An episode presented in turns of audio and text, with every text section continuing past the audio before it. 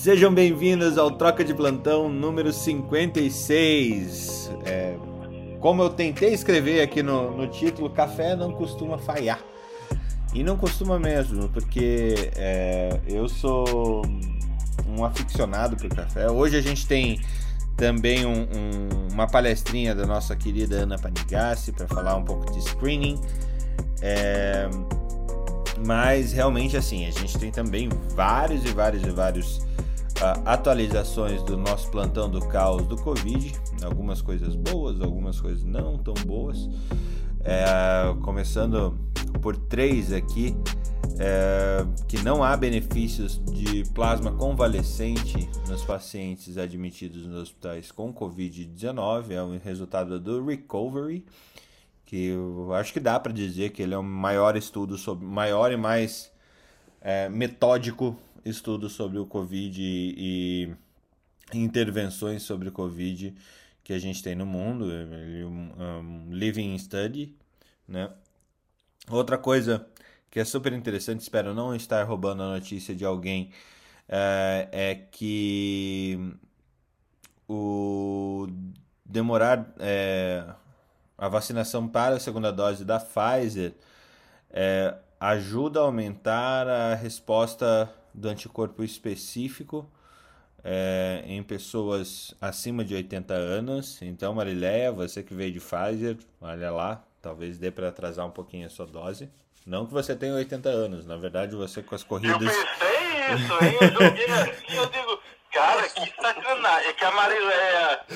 A, a Marileia tem cara de ter 30, Mas o cara imagina... tem 80. Mas, Felipe, olha que elogio. Imagina dizer que eu tenho 88. Meu 80 Deus. Anos, com esse rostinho. Pense aí. Você, eu não vou nem. Eu acho que você é mais nova do que eu. Mas ela é? Que eu, com certeza. Só, pe só pelo. Não dúvida. Só pelas quatro meia maratona que ela deve correr no ano. É, assim, não há nem dúvida. Ela correu essa, ela correu essa semana o que eu corri no ano passado. Certeza. Para mim foi cinco vezes que eu corri no ano passado. Porque eu tô voltando. E eu começo com isso. Uh, Ana, chega com, com, as tuas notícias, Panigassi. É, e depois a gente volta para você para a gente falar de screening. Quer, quer é, só antecipar o assunto para quem está ouvindo o que a gente vai falar depois sobre testes de screening? É, não, é, o Fernando falou é, sexta-feira, é, na verdade foi o Newton que deu a ideia a gente falar sobre screening hoje. E eu, na verdade, assim, eu preparei, eu não preparei nenhum trabalho específico, é, nada, porque eu acho que a gente eu, seria legal a gente ter uma conversa mais solta e falar um pouco sobre as novas tendências de screening. Não vai é, ter slide, não? É, slides verbais, só se for, né? E, e, e, mais, mais fazer uma conversa e. e é, para quem não. Para quem não estava na sexta-feira, eu comentei com a Ana a respeito de um, de um paper que saiu no Lancet, é, falando sobre um grande estudo com 200 mil pacientes, é, falando sobre câncer de ovário, screening de câncer de ovários que não, não reduzia a morte. Daí a é, Ana veio e me deu uma porrada e falou: não existe screening para câncer de ovário, não se é. faz. E vamos falar de screening na segunda-feira e cá estamos. É, no é, então, é o único que eu conheço para de ovário. Então, e, aí eu li o trabalho, inclusive é um trabalho, o trabalho está muito bem, é, muito legal e tem, tem algumas críticas que tem que ser feitas também ao, ao desenho do estudo, mas a gente fala sobre esse trabalho aí também é, e conversar sobre screening como é hoje e as tendências, né? E de notícias, eu, eu não tenho nenhuma, não trouxe nenhuma notícia mais específica. Acho que a grande notícia do sem fofoca. Eu acho que a grande notícia do final de semana foi o falecimento do Bruno Covas, né? Com certeza. Cara, que notícia, né? E da Eva Vilma, né? Também, e né? Da Eva Vilma. É, e da Eva Vilma, que também estava com câncer. E foi é, o, o, Bruno Covas estudou no mesmo colégio que eu. Ele, a gente não estava na mesma classe, mas a gente era do mesmo ano. E é, só de, é, de pensar um, um, filho de 15 anos, né? E a gente, eu não sei, mas essa última eleição para prefeito, eu obviamente não votei, porque eu voto aqui em Dublin, né? E Mas essa última eleição para prefeito, quando a gente vê num país como o Brasil, ele e o Boulos deram um show de. Eu não quero dizer que eu concordo com os dois é, politicamente, sigo, não tem, não tem nada a ver com isso. Que tem a ver com o fato dos dois é, demonstraram um respeito absurdo e foram claros e todo mundo queria saber o que eles tinham para falar. Eu acho que essa é a grande a grande grande coisa dessa eleição. A gente queria escutar o que eles tinham para falar. E, e que, quando que a gente quer ouvir um político falando? E então é uma pena que um cara como ele, né, infelizmente tenha falecido. E espero que inspire aí outras pessoas do mesmo nível, né? É, eu acho que é, eu acho que o, surpreendente, eu acho que é, é, ele levar uma, uma carreira de tanto tanta ativação dele, né, com, por tanto tempo e, e, com tão pouco afastamento. Ele teve pouquíssimos afastamentos para tratar desse câncer aí. É, e me lembra muito também numa, de um falecimento do ano passado, que foi do Chadwick Boseman, lá, que, que gravou todos, praticamente todos os filmes que a gente conhece dele, enquanto tendo o CA, acho que era de reta dele, alguma coisa parecida, não é? De Colon, tá, de Colon, é. E, e do Bruno Covas teve até uma, uma discussão que a gente falou isso aqui no Troca de Plantão, só não me lembro em qual. Que a gente dizia, né?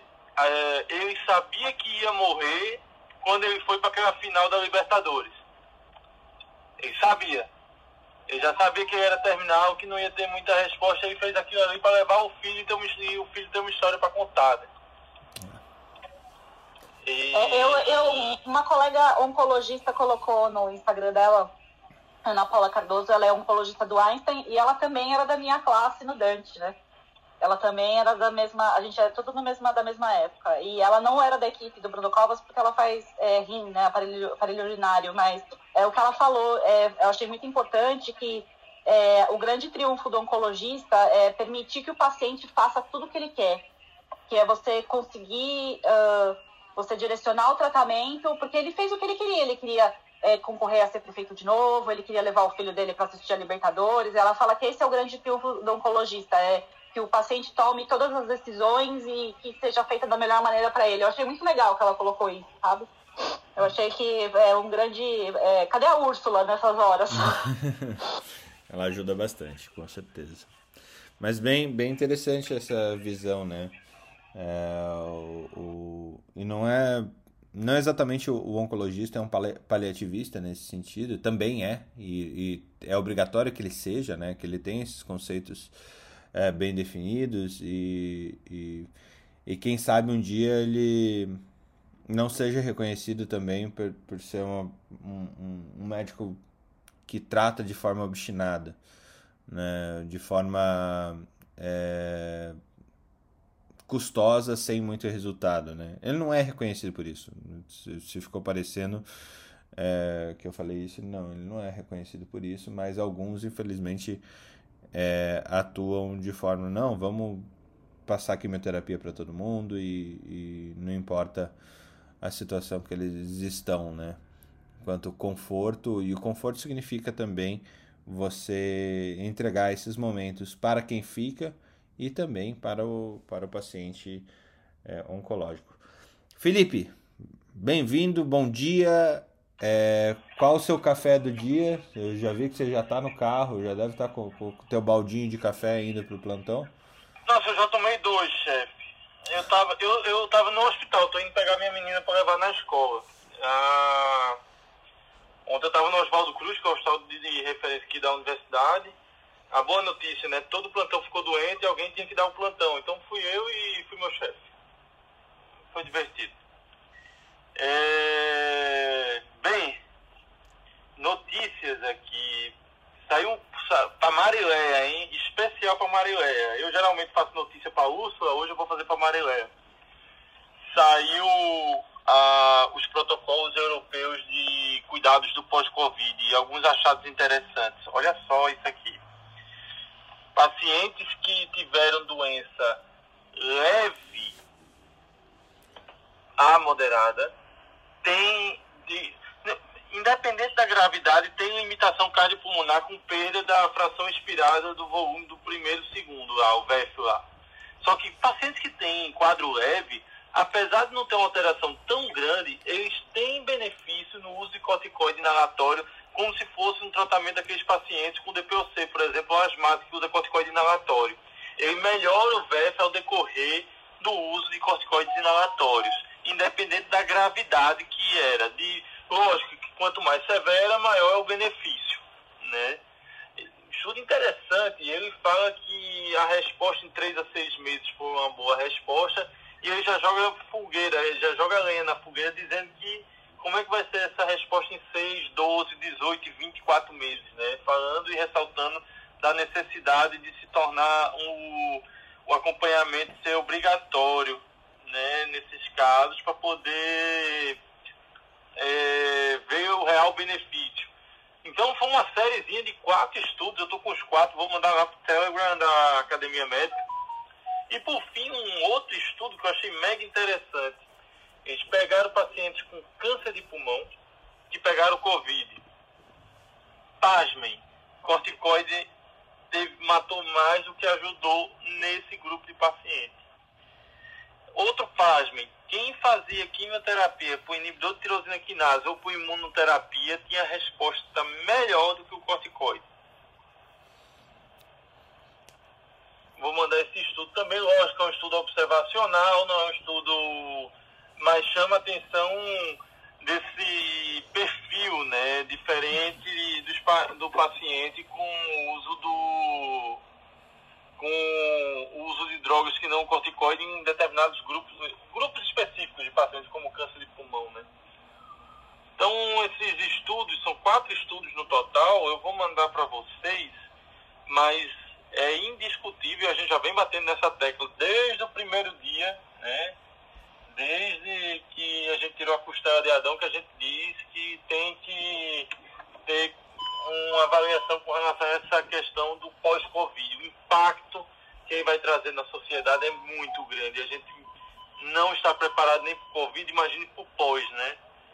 É, é, complicado, é complicado. É, é, é ganhar o campeonato lá, é, é, paranaense com o Atlético e depois tentar ganhar o brasileiro, né? São duas coisas completamente diferentes. É, uma vez a cada século isso acontece, mas tudo bem.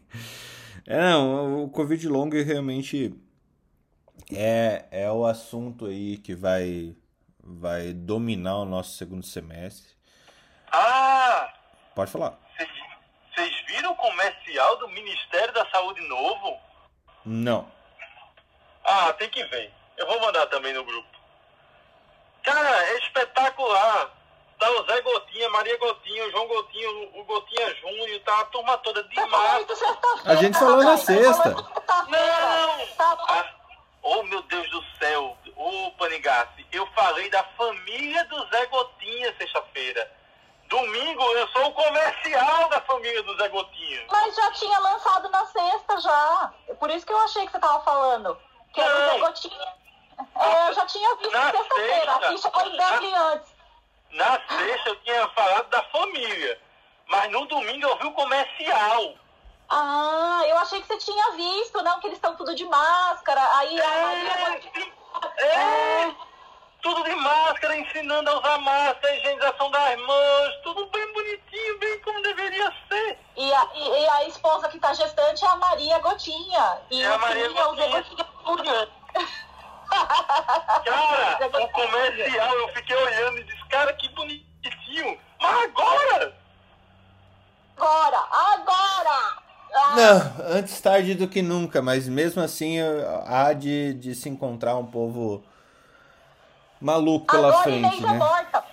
Agora Inês é morta, né? Cara, Mas, eu- rapaz, eu olhei o comercial, fiquei assistindo assim, maravilhado. E, cara, que bonitinho, mas agora? Pra quem não segue Ana Panigassi, Ana Panigassi fez uma ótima propaganda sobre a, a atuação do Conselho Federal de Medicina.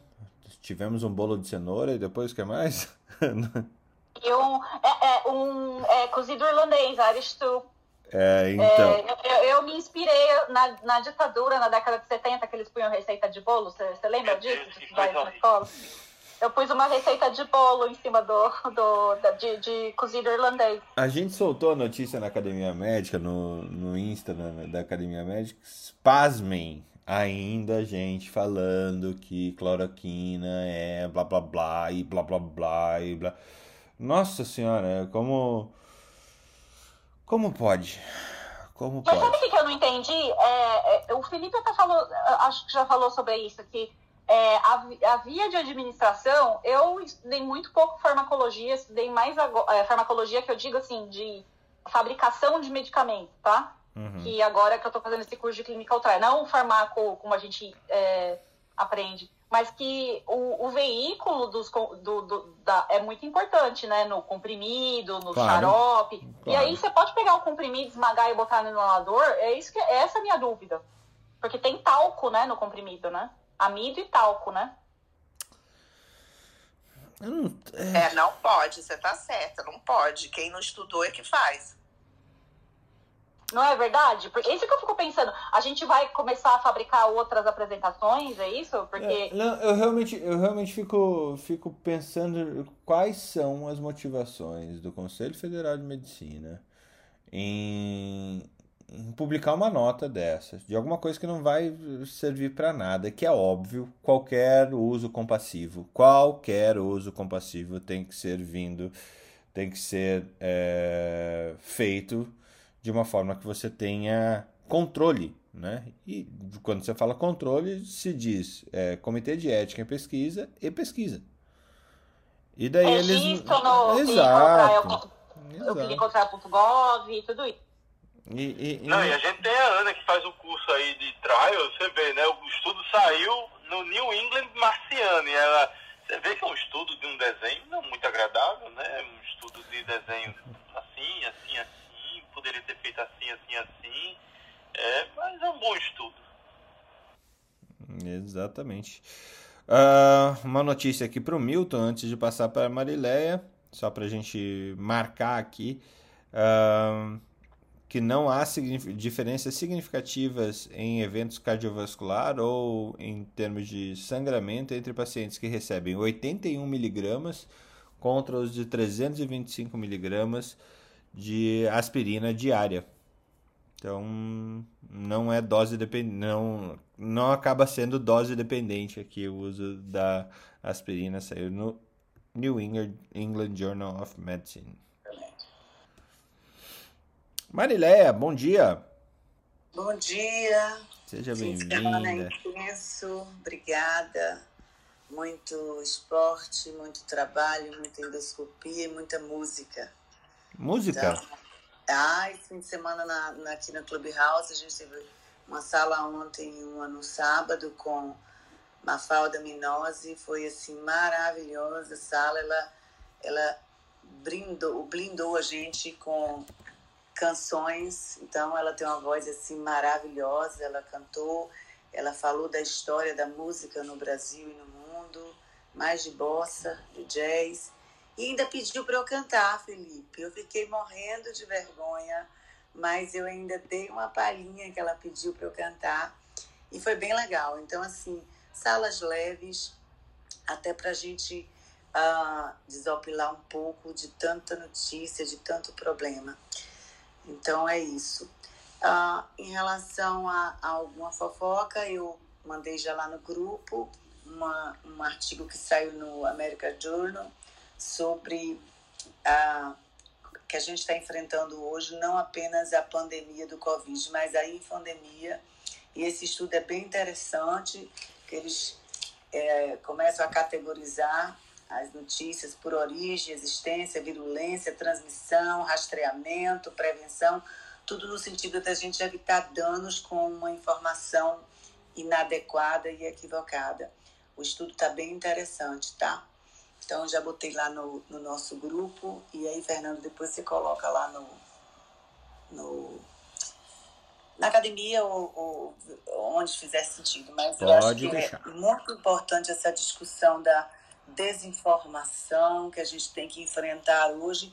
E o artigo mostra como a gente precisa coibir no início, ver a origem para evitar tanto dano que uma informação pode gerar e ele compara muito com a pandemia, até em relação à vacinação, ao uso de máscaras, todas as informações é, é, equivocadas que saíram e o que, o que geraram e que tem gerado até hoje. Então, é bem interessante o, o estudo, tá?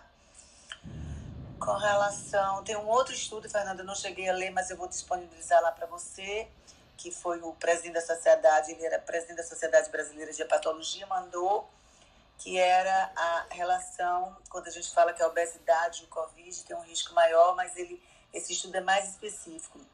Ele medir a gordura, não só o IMC, mas a localização da gordura, se ela é visceral ou subcutânea, para a, a, medir a relação com a gravidade do Covid. Também achei esse.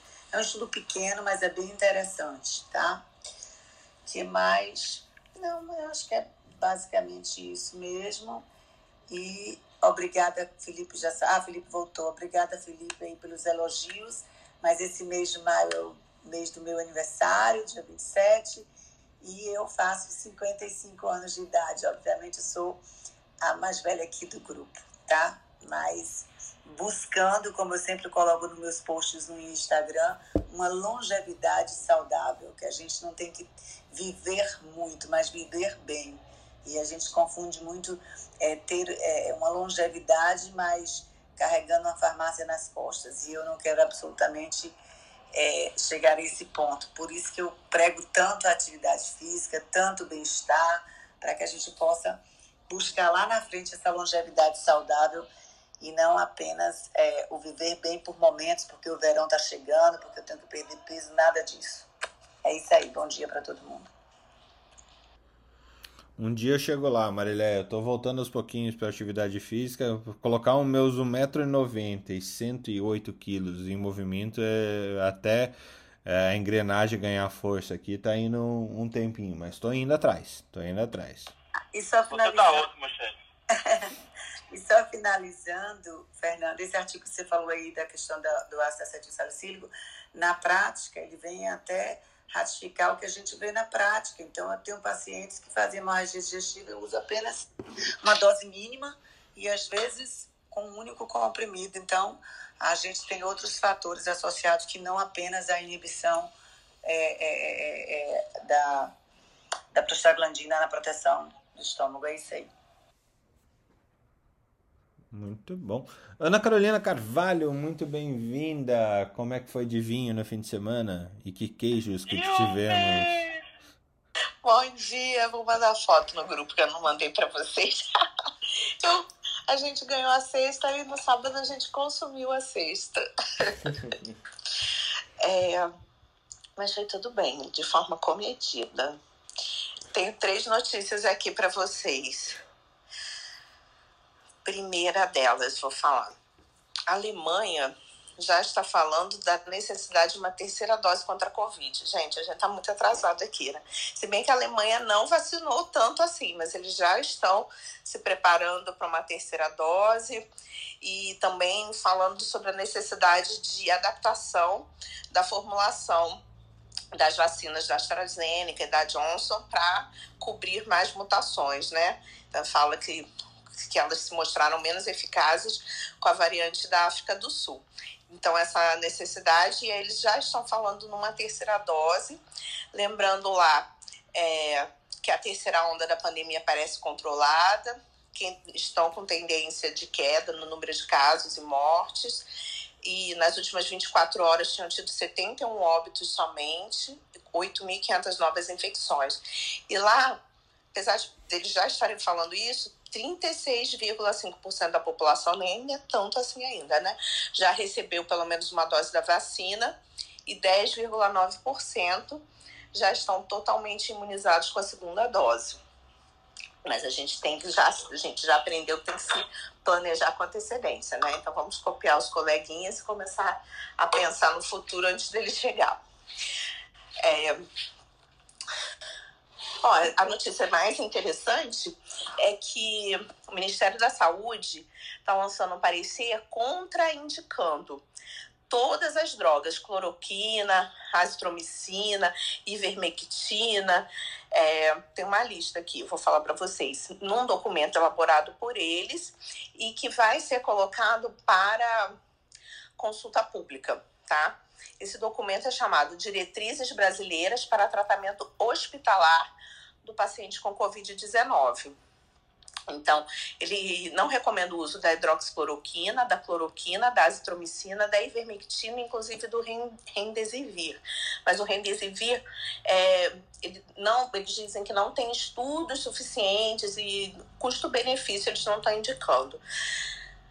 E o que é interessante é que eles é, finalmente estão mudando a política deles, né? Então a Conitec já aprovou, só vai colocar em, é, em consulta pública, mas a princípio é só para tratamento hospitalar. Eles ainda não estão abordando tratamento precoce, tá? Mas contraindicando em uso hospitalar. E eu nem tinha visto isso, eu não sei se vocês viram.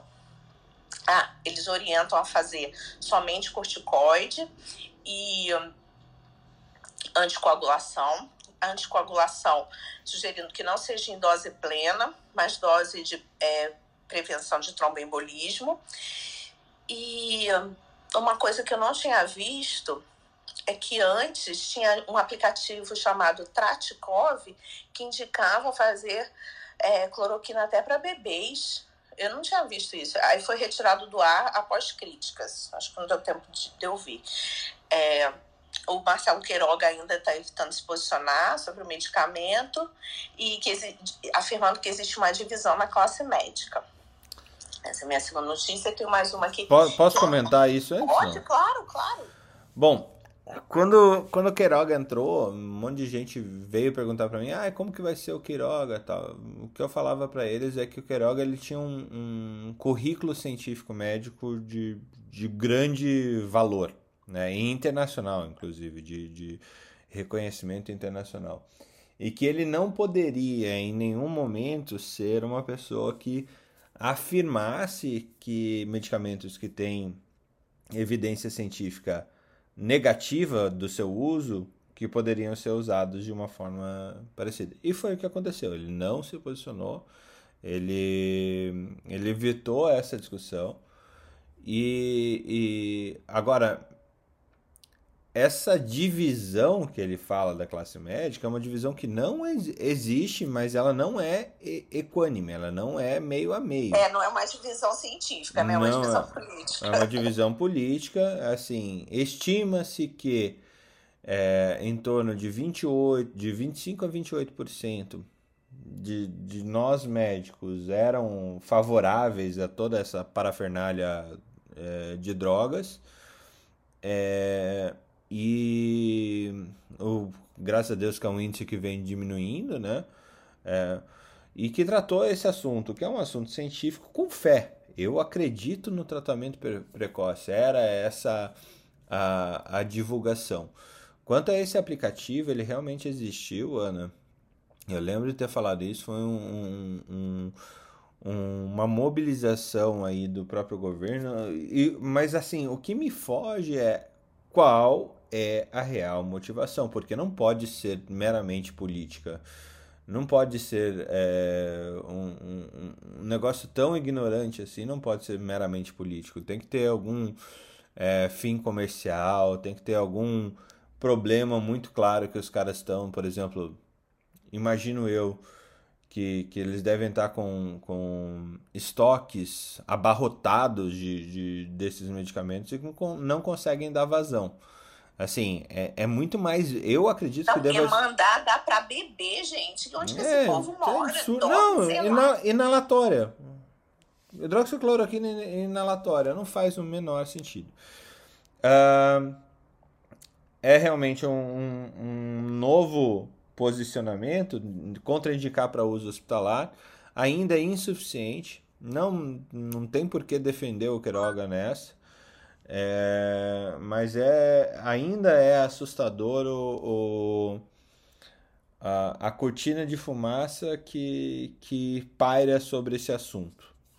É... é por outro lado, Fernando, eu acho que o que ele está fazendo, ele está dançando conforme a música, né? Sim, Porque... sim. É, não, se você for pensar também do lado político, né? Porque ele, ele é político agora, né? Ele não, ele não é só médico, ele é Ana, político. mas ele, ele sempre foi, porque ser presidente da SBC... Ah, Bom. Ser presidente da Sociedade Brasileira de Cardiologia, você não pode ser só cientista, você tem que ser um baita Exatamente. político, porque político. você está lidando com uma galera bem inteligente e que comanda. É, a SBC é a terceira maior sociedade médica do mundo. Em termos financeiros. É, eu não tô, eu não tô, eu não tô falando que eu concordo com o que ele faz, mas eu, eu entendo.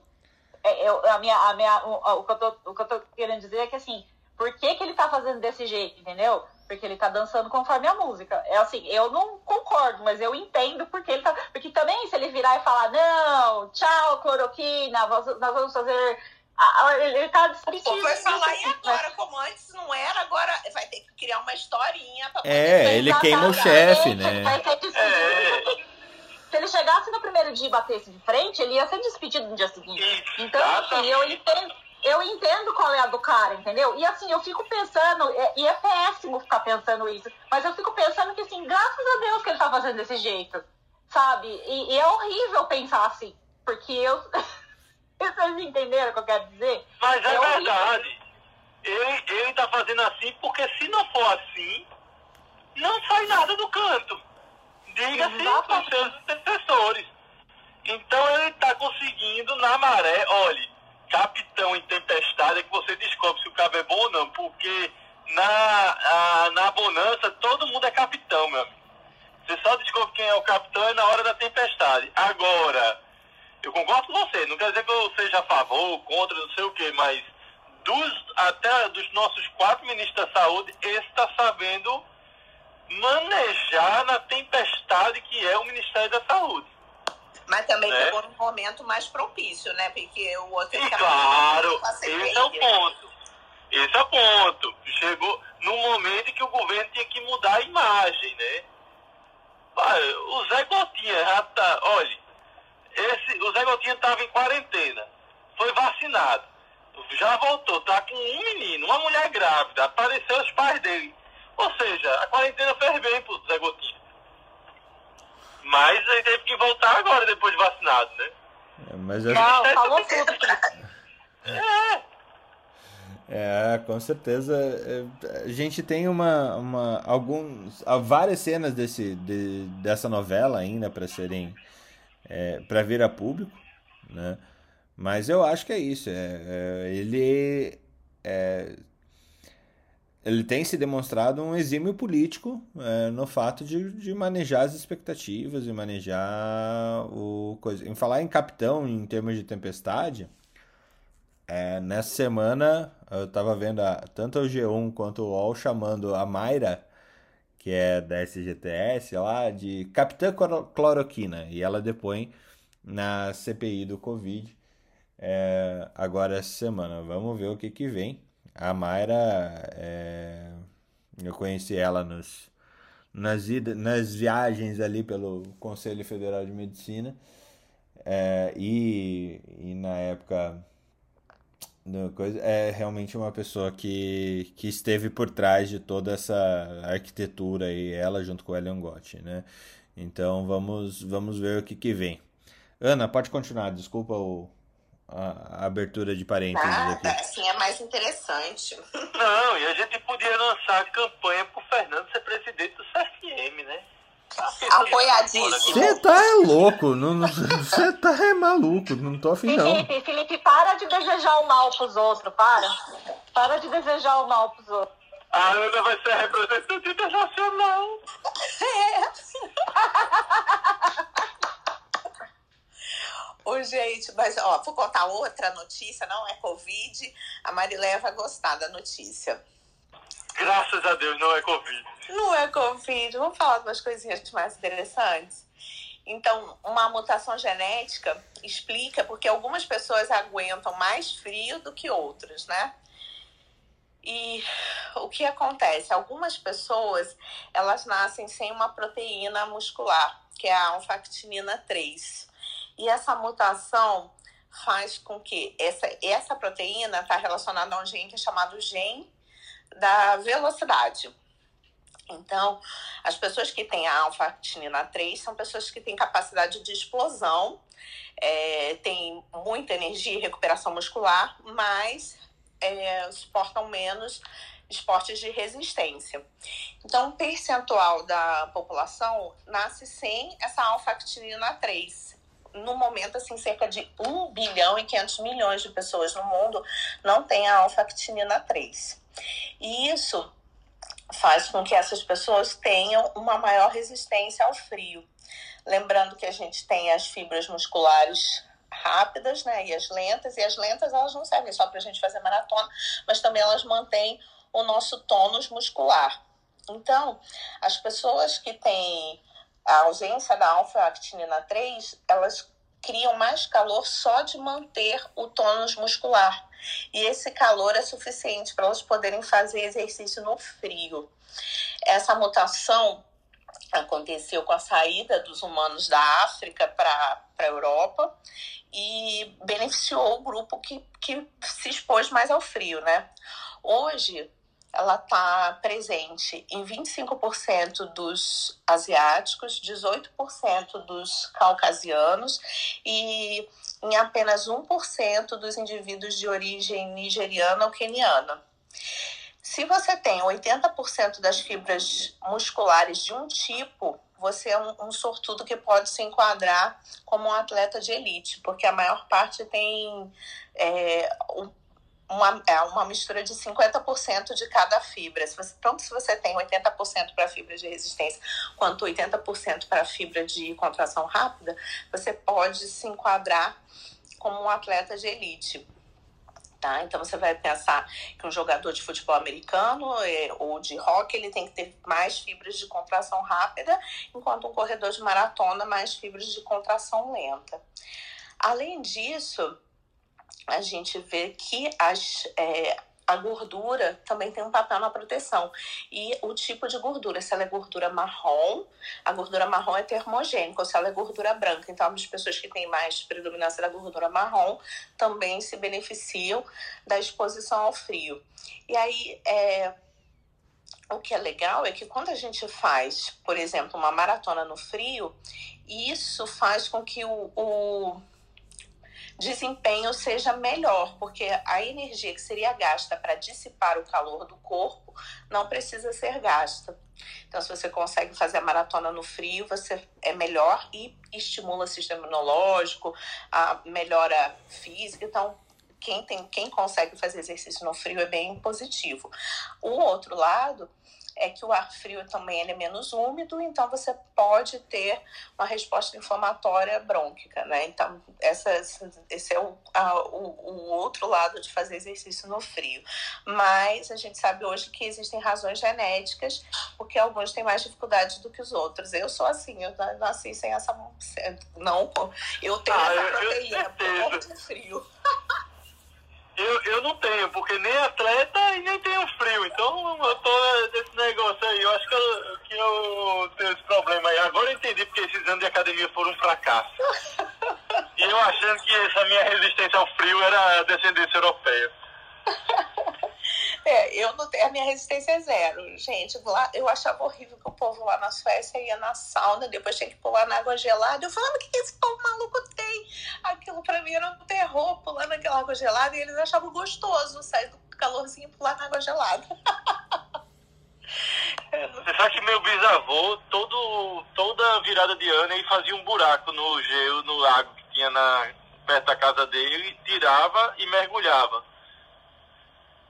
Ah, então você com certeza tem a, essa mutação aí da falta da alfa-actinina 3. E ele morreu com pneumonia depois de ter feito isso. Nossa, é, aqui, no, aqui o pessoal pula no mar. É, no dia de Natal é o dia. No dia de é. Natal, você vai e pula dentro do mar. E, é, meu, é muito frio. Eu, eu, eu, eles queriam. Quando eu tava fazendo o curso lá em Galway, porque em Galway é, é, você entra no Oceano Atlântico, né? E eles queriam de todo jeito. Não, joga a brasileira lá. Eu falei, não, eu tô sussa. Tô sussa. Será que ia manjar? Será que tem Iemanjá na É, Iemanjá olha pra eles e fala, você tá louco, eu tô voltando, porque é muito frio. Eu, não, eu nunca entrei no mar aqui. O pessoal, tem gente que vai todo dia de manhã, é, entra 15 minutinhos, que é para acordar, para eu falo, ah, eu tô sossegada, mas eu morro de calor. Eu, eu passo calor a, esse a, sábado mesmo. Ontem mesmo a gente saiu para caminhar, eu e meu marido. Meu marido tava com dois casacos, eu tava de camiseta. Eu, eu morro de calor. É, e só pra dizer, meu avô morreu com meu bisavô morreu com 94 anos, né? Mas ele abria isso aos 80, aos 81, aos 82, aos 83. Então ele fazia isso sempre. Se não deixasse o velho mergulhar naquele negócio, aí é que ele podia morrer mesmo. Massa esse artigo, Ana, adorei. É, e frio, eu também não sinto frio, não. Eu corri ah. em 2019 na, na minha maratona de Amsterdã, tava gelado, e eu corri de short e de camisa. Todo mundo calça comprida, música. Eu não. E... Ah, então você também é, é privilegiada aí da mutação, que aumenta a probabilidade de sucesso em esportes de resistência. Exatamente, mas eu não sinto frio nenhum. E outra coisa, aqui em Salvador eu tenho muito calor, que eu ligo meu ar-condicionado no 16 graus e às vezes ligo até o ventilador. Eu sinto muito calor. Eu gosto de dormir no gelado, na neve. Eu morro de calor, eu sou simpatectomizada, vixe, eu passo mais calor ainda. Sua pelos é. olhos, né, Ana? É, é, nossa, eu, eu morro de calor, eu morro de calor. Tá certo. Deixa eu pular pro Newton. Newton, bem-vindo. Oh. Newton. Opa! Bom dia. Bom dia, bom dia. Seja bem-vindo. Temos uma, uma fofoca com cafezinho ou não? Não, eu vou só. Também não vou falar em, em Covid hoje, não. Estava até preparando, mas como você citou a questão da aspirina, é, vou falar sobre isso então. É, é, o, o, uso da aspirina também saiu um, dois, saíram dois resultados interessantes esse mês publicado dia 15 de maio, foi agora mesmo, recente. Outro eu não, eu não lembro, mas foi agora em maio também. Que é o seguinte, é, você falou que, que não tem diferença em relação ao sangramento, né? Uhum. Você usar a dose de 81 miligramas e, e usar a dose padrão que normalmente a gente usa 100, 100 é, miligramas, né? A aspirina, ela começou a ser usada desde os primeiros trials na cardiologia para prevenção secundária, né? Primeiro, depois para prevenção primária em pacientes de alto risco. E ela começou a ser usada lá nos primórdios como 325 miligramas. Eu cheguei a usar essa dose quando eu era residente. E ela foi diminuindo pelos trabalhos posteriores e a dose padrão que a gente usa normalmente é 100 miligramas para aqueles casos de prevenção secundária, quer dizer, aqueles pacientes que já tiveram algum evento coronariano ou algum evento cerebral, principalmente.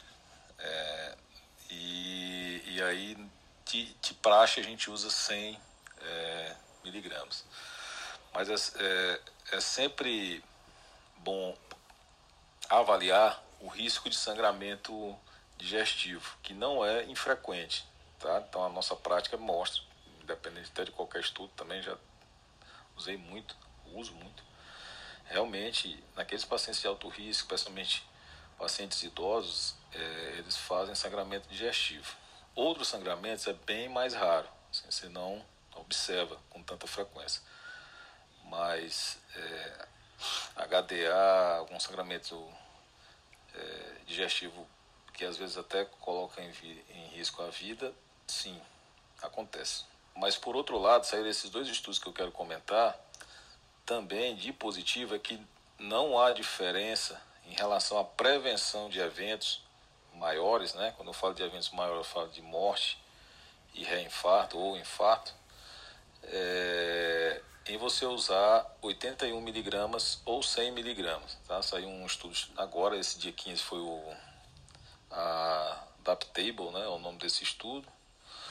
E foi um estudo, estudo grande, estudo com 15 mil pacientes, 7.500 num braço, 7.500 no outro, e que tanto faz você usar 81 como usar 100 miligramas, a, a prevenção, o poder de prevenção de eventos, ela é igual.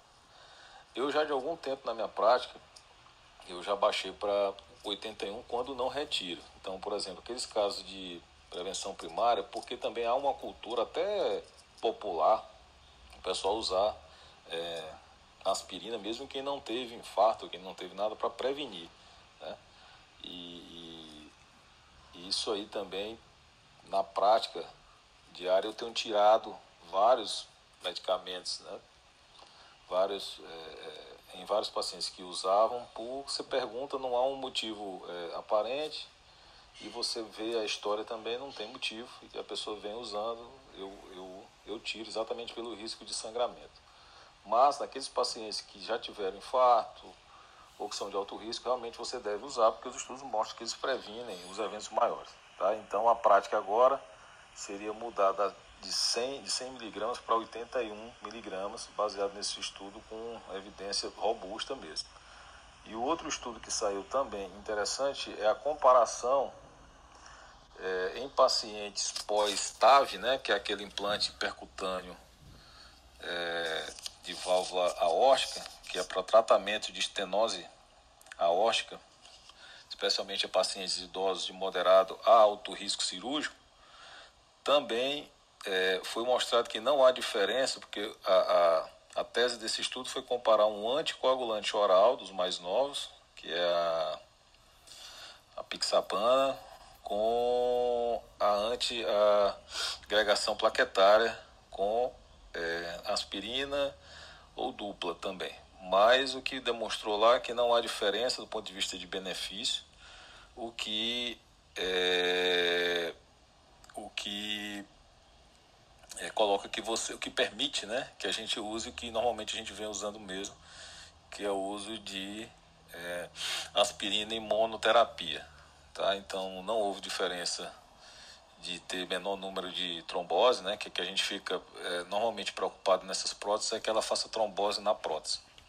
Mas não, você pode usar uma simples aspirina é, de 100 e agora até pode testar de 81, mas eu, nesse caso eu acho que o risco é um pouquinho maior, então eu uso 100 mesmo. É, nesses, nesses pacientes pós-TAV, que é um procedimento que vem tomando corpo e vem ganhando corpo no, nos últimos anos. Foi é, liberado agora no rol da ANS, porque ele realmente é um, é um procedimento fantástico. Ele, ele substitui uma troca valvar óstica de peito aberto, que é uma cirurgia com alto risco, alta morbidade e mortalidade. E, e ela vai ganhar corpo porque é uma verdadeira, é um verdadeiro avanço da cardiologia. Então é, é isso. Então, resumindo a ópera, se for usar, usar a dose mais baixa possível, que no caso agora é 81 miligramas. É, é isso aí, Fernando. Eu, na minha época de, de acadêmico de medicina, eu acompanhei um cirurgião cardíaco aqui em Curitiba e a gente, volta e meia, a gente tinha é, cirurgia aberta com, com utilização de, uh, de circulação extracorpórea e tal. Era realmente uma cirurgia traumática para o paciente, né? Você ter que serrar o peito dele, parar o coração e abrir o coração, tirar a, a válvula é, defeituosa para colocar a prótese. A gente colocou, colocava tanto prótese é, porcina e bovina quanto quanto mecânica também de metal. Uh, cirurgia linda, extremamente interessante, altíssimo nível tecnológico. E se você uh, olhar a troca de por endovascular, né, é uma cirurgia que aparentemente ela é mais cara, mas com é muito mais cara. É, mas é aparente, né, Newton? Porque você não tem tempo de internação de UTI, você diminui o risco de sangramento. Então é um, é um custo em, é um estudo em Health Economics, não sei se vocês já fizeram aí o estudo global de como o que, que significa, se ele se equipara ou não é, em termos de custo, ou ela realmente é mais cara em termos de, de resultado. Mas de fato, os nossos pacientes lá naquela época eles ficavam é, de 3 a 5 dias de UTI quando a cirurgia ia bem, a maioria delas iam muito bem. A gente chegou a fazer esse, a cirurgia em paciente de 94 anos, para vocês terem ideia. Esse paciente previamente ígida, com 94 anos, saiu bem da cirurgia, foi super legal. É, e saiu conversando e, e, viveu mais alguns anos ainda. É, mas a gente não. Eu, eu não vi ainda um estudo equiparativo global do, em, em, em Health Economics. Entretanto, é, só o fato de ser uma cirurgia muito mais confortável já justifica esse custo elevado, né? Alex, só, pode falar. Deixa eu só fazer um comentário sobre isso, Fernando, porque realmente essa é uma, é uma vamos dizer assim, é um avanço, né? E eu, eu sempre digo isso, porque a gente teve muita luta no plano de saúde, né? Nós como gestores com os cardiologistas né? em relação a esse, esse procedimento até ser colocado agora no rol porque o valor financeiro ele é realmente muito diferente. Aqui no nosso estado, né, assim, vocês terem é, uma, uma base de comparação, uma, uma, TAV custa em média 150 mil reais contra uma cirurgia que juntando tudo, juntando tudo, botar todos os custos aí, não dá aqui para cá, para o convênio, em torno de 30 mil reais. Então, assim, ela é três vezes mais mesmo. Agora, número de casos que têm sido bem sucedidos, cada vez mais, que existe uma curva também né, de aprendizado nessa técnica. Eu mesmo participar, participei de vários casos, como eu faço eco, fiz vários casos de eco intraprocedimento, de TAV. É, fui fazer um, fazer um treinamento na, na Suíça há uns oito anos, mais ou menos. E, e a gente trouxe para cá mesmo. Na verdade, a gente foi um dos pioneiros, assim, eu participando do RAST Time, né? E e assim, é um, é um procedimento fantástico, não tem como você. É, a gente teve caso aqui de paciente que tinha edema agudo de repetição, paciente de 90 anos, que não saía da cama. E que após a TAV o paciente ficou show de bola, entendeu? Andou, foi para casa, teve alta. E, e assim, muito boa é, evolução desse, desse paciente. Quando você coloca do ponto de vista médico, né, não, não tem muito que você defender não fazer nesses casos. Eles já estão trazendo a TAV para os casos leves, né? Casos de baixo risco, aliás. Então, aí eu tenho assim convicção que esse, procedimento vai substituir a troca valvar aórtica cirúrgica. Porque, assim, não é que ele seja isento de complicação, tá, pessoal? Ele pode cursar com morte, com perfuração cardíaca, com bloqueio atroventricular total, tem algumas complicações durante esse procedimento. Mas comparado a uma cirurgia aórtica, de troca valvar aórtica, realmente ele é muito menos ah, agressivo. E, e, e, e, nesses pacientes idosos com estenose valvar aórtica não tem outra alternativa com alto risco cirúrgico. É, então, assim, mas em termos de custo, ainda é, mesmo considerando tudo, o outro é, ficando mais tempo internado, ainda assim ele está bem mais alto. É, assim, o que a gente torce é que ele fique mais barato para que para que se possa é, manter também o equilíbrio financeiro, econômico financeiro do sistema. Mas é um, é um super procedimento. Vamos pôr a Ana Panigassi lá para chicotear o povo que produz a TAV lá na Irlanda. Vai que sai mais barato.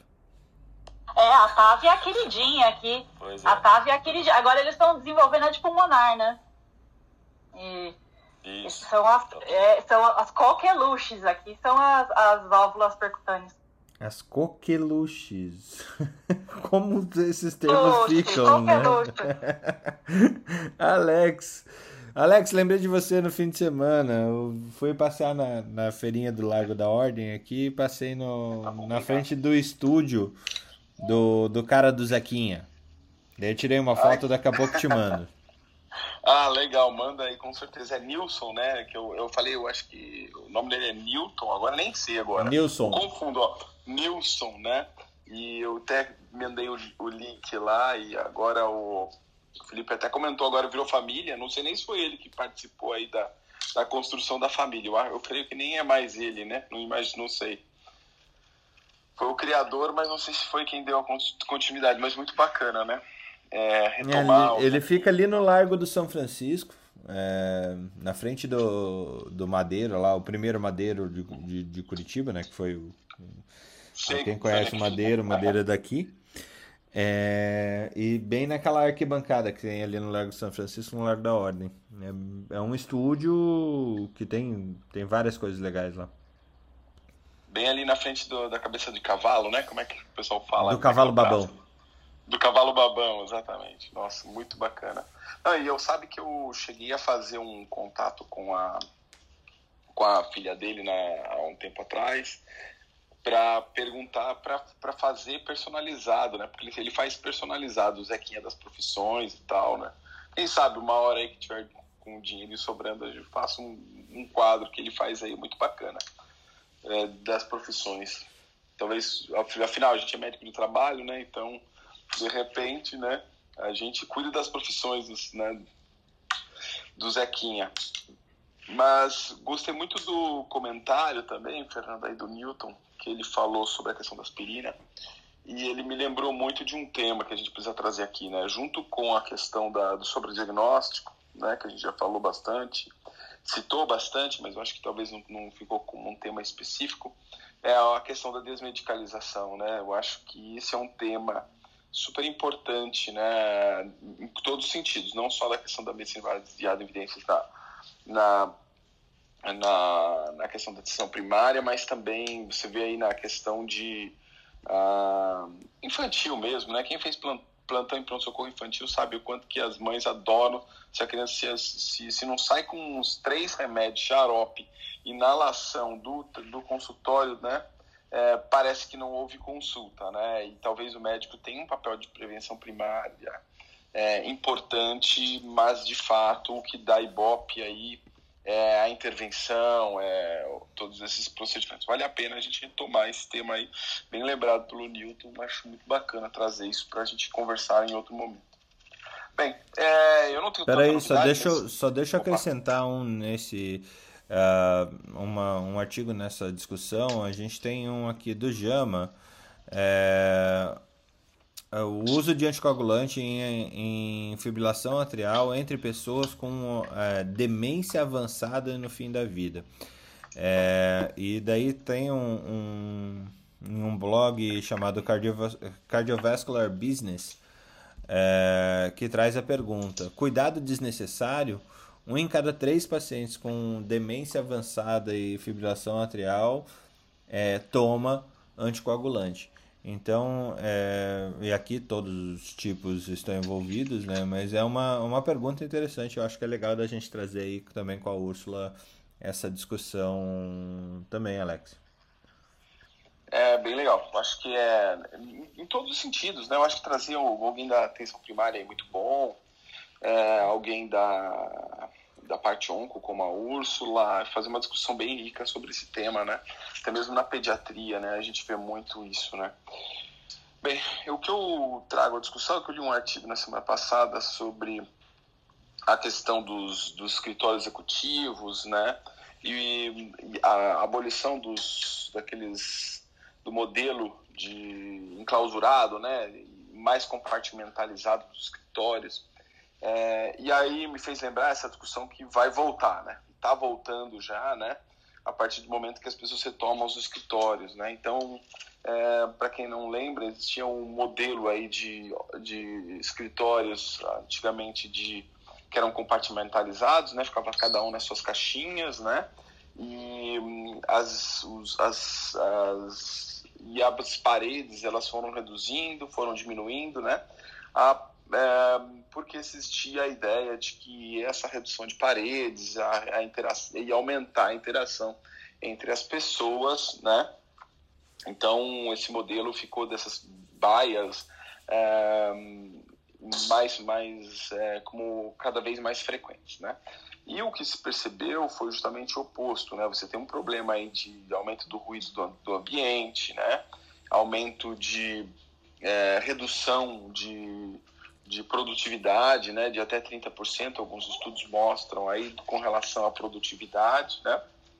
E ah, o, estudo estava trazendo justamente que não só o time, mas talvez as, as, altas, as altas as altas lideranças entrassem no modelo que está se adotando muito, que se chama de hot desk. Para quem não sabe, o modelo de hot desk é um modelo onde as pessoas também agora não têm, além de não ter seus compartimentos, né, ou seja, não ser compartimentalizados os escritórios, esses modelos agora passam a ser é, não ter lugar fixo, né? Ou seja, cada um chega, senta num lugar e você não tem teu gabinete, você tem lá um, um, um locker, um, um armário onde você guarda as suas coisas, você retira, monta sua mesa, então quem chegar primeiro ocupa seu espaço, né? E aí eles estavam mostrando é, o que inicialmente a gente sempre acha, né? Isso é uma vantagem porque a liderança está mais próxima do time, né? E é, isso traz uma redução de custos, né? Em alguns lugares até 40% uh, é, do custo, mas a gente precisa é, ter consciência que parece que né, isso aumenta a interação, mas isso reduz. Né? Em alguns casos, tem estudos que mostram que a interação entre as pessoas pode reduzir até 70%. As pessoas ficam menos interativas, o que deveria ser o oposto, justamente porque se eu vou conversar com alguém do lado, eu vou, eu vou atrapalhar quem está na, na baia do lado, da frente, da esquerda, da direita. Então, existe, na verdade, uma situação, até por uma, uma ética, vamos lá, uma questão de, de etiqueta social em que acaba reduzindo a interação, né? Porque tem o ruído, tem, é, tem vários fatores é, que isso prejudica. Então parece que, é bom, mas na verdade ele acaba reduzindo custos e os modelos de hot desk precisam trazer é, que, é, que é o que eles normalmente se fazem, criando espaços é, onde você possa ter uma interação social com, com ambientes é, descontraídos, né, para troca de ideias, é, salas de reuniões precisam é, conter e salas é, como booth, booths para você fazer ligação ou para você é, trabalhar de forma mais concentrada quando necessário, né? O, o, ruim é saber o quanto que isso é, é, é eficiente, falta alguns estudos, mas isso um, já demonstra que sim, temos aí uma redução de custo, claro, mas por outro lado, ainda mais agora, né, que, que talvez é, muitos modelos voltem para um modelo híbrido, os escritórios passam a ter é, uma nova cara, lugares eles vão reduzir com certeza, até porque esse período demonstrou que, em parte, algumas tarefas não precisam estar lá é, efetivamente presencial, mas a gente tem um prejuízo é, tanto do ponto de vista de criatividade, de interação, e talvez é, ainda faltam é, estudos para que a gente possa ter certeza do que estamos dizendo, claro. É, ele reduz, sim, é, algumas, algumas interações, é, isso é importante para o negócio. Eu acredito que varia muito né, de atividade para atividade, mas em parte sim, depende muito da condição que você tem em casa. Né? Quando você tem um escritório que passa a ser sua casa, né? Mas os modelos é, devem voltar essa discussão e com mais intensidade, eu acho que com mais velocidade é, para algumas empresas que ainda não adotavam esse modelo. Tá?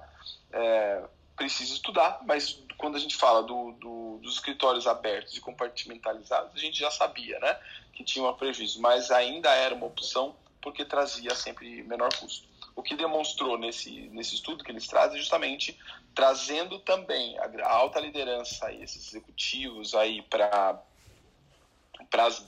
para esse modelo de hot desk, né? Ou seja, o CEO não sabe onde vai sentar.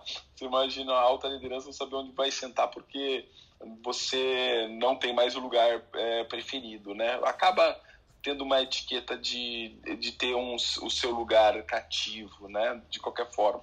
Mas ainda falta a gente é, entender o quanto que isso vai ser benéfico a médio prazo e muitos ajustes ainda nesse modelo é, devem acontecer. Eu acho que era isso aí que eu tinha para trazer para vocês hoje. Show de bola, muito obrigado. Débora, para fechar o nosso passadão de notícia, e a gente correu aqui, é, não deu para trazer ó, os screening aí junto com a Ana. Olá, hoje eu tô sem muitas novidades. Também tirei o final de semana para ficar meio off. Meio chocada com a morte do Bruno Covas, né?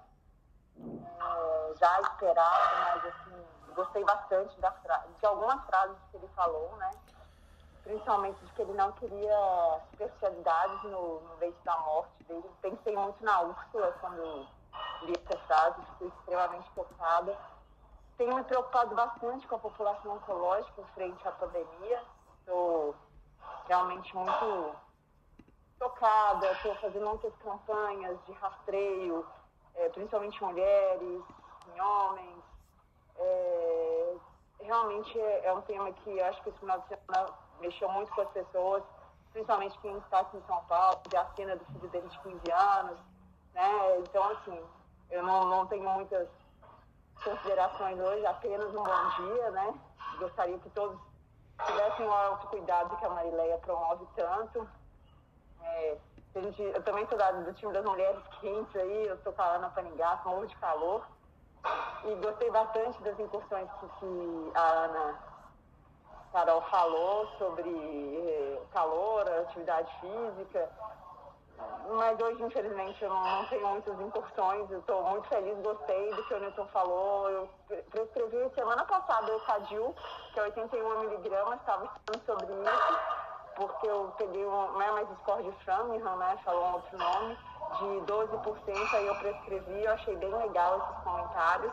E fico feliz com essas mil e uma informações que a gente está tendo hoje aí, porque realmente me ajudou bastante. É isso, chefe. Beleza. Ana Panigassi, é, conseguimos trazer esse assunto ainda hoje? Do, do screening? Sim, podemos conversar sobre isso, né? É bom que a gente tem várias pessoas de várias especialidades aqui e que ajuda bastante, né? Então, e bora falar lá. sobre tudo isso. come- É, é, vamos falar sobre isso? Vamos sim. Então, tudo isso começou. Pode botar Começou- seus slides aí. Meus slides, é. Você Não, deixou, deixou a apresentação lá no Helpdesk ou não? No Helpdesk. Exatamente. A, a chefe tem que apresentar a Ana. Ana Panigassi é gineco-obstetra, é especialista em medicina fetal, principalmente de primeiro trimestre. Largou tudo para ir casar na Irlanda e ser inovadora e agora pesquisadora científica em informação. Foi boa a É, apresentação, que- Felipe? É, acho que é isso. É. Ana é capricorniana, gosta de fazer passeios na praia. Cat- Catar coxinha. Vou fazer seu mapa. É. Então, é. a- essa história do screening começou porque o, o Fernando, né, a gente falou, né? Ele mandou esse artigo para mim sobre é, screening de câncer de ovário, né? E eu achei é, é, bem interessante esse trabalho porque eles queriam, é, se você lê, lê ele todinho com cuidado, é, eles já montaram ele tentando trazer uma prova definitiva que não, não existe câncer de, é, screening de câncer de ovário, né? Inclusive, eles tinham pacientes que eles fa- faziam ultrassom a cada três meses para tentar. Porque o, o que a gente entende como screening de câncer de ovário seria o quê? Ultrassom, CA, CA125, né? E não só não reduz mortalidade, mas é, o que foi notado nesse trabalho é que é, é, a, a- evolução é muito mais dependente do tipo histológico do que do próprio estadio do, do câncer. Então, se você pegar um câncer extremamente agressivo, por mais que você pegue ele no estadio 1, ah, o prognóstico dessa paciente é tão ruim quanto se você tivesse pego no estadio 4, né? E então a gente, ah, quando a gente começa a falar sobre, sobre screening, a gente tem que pensar no tipo de doença que a gente está lidando, né? Então a gente sabe, por exemplo, que o, o câncer de colo uterino, eu falo sempre mais de, obviamente, porque eu sou ginecologista e tenho mais experiência com isso, né? Mas também porque eles são, é, é, os cânceres ginecológicos são muito claros, é, é, o modelo é muito claro para a gente explicar isso, né? Então a gente sabe que o câncer de colo uterino, é, o screening é excelente, ele é barato, ele funciona, a gente consegue reduzir mortalidade de uma maneira absurda e a gente é, o, e, ele- e o screening evoluiu é, du- durante a história da humanidade, né? O que é muito interessante também. Então começou com o Papa Nicolau e foi avançando, a gente descobriu que tinha relação com HPV e hoje o screening ele é feito, o screening ideal ele é feito com o primeiro diagnóstico do HPV, com o- o com o diagnóstico do vírus, né? E, e isso é reflexo dos tempos, porque antigamente só tinha, obviamente não tinha como fazer esse diagnóstico, depois esse diagnóstico surgiu e era extremamente caro, então a gente continuou confiando no Papa Nicolau. E hoje foi barateando, né? O tempo vai barateando, então a gente sabe o valor que o, que o diagnóstico do HPV tem, né? E, e acho que a gente também falou esses dias de, sobre os meses das doenças, né? Para o awareness, né? Que eu não, é, da, que eu não sei, acho que não tem uma palavra em português boa como awareness, né? E como isso funciona para é, doenças como câncer de colo, né? E como não, isso não funciona para doenças como câncer de ovário, né? Então, o awareness que a gente faz de câncer de ovário é, eles aqui, por exemplo, na Europa, que foi esse mês uh, de maio, é o mês do câncer de ovário, né? Que é o bloating, né? Então, se você está se sentindo inchada, uh, procure seu médico para ser avaliada por câncer de ovário. Se você já está inchada, você já está no estádio avançado. Né? Então, não, não é um screening, né? É um diagnóstico, né? E, então, é, é e, e, e, o, o e os caminhos que os screenings estão tomando é mais ou menos o caminho do, do screening do câncer de colo, né? Que assim, isso é uma visão muito minha, porque é com isso que eu trabalho, né? Mas se a gente for olhar historicamente como os screenings foram feitos, estão feitos e foram feitos no passado, né? E para onde eles estão caminhando no futuro, né? O futuro são os marcadores, né?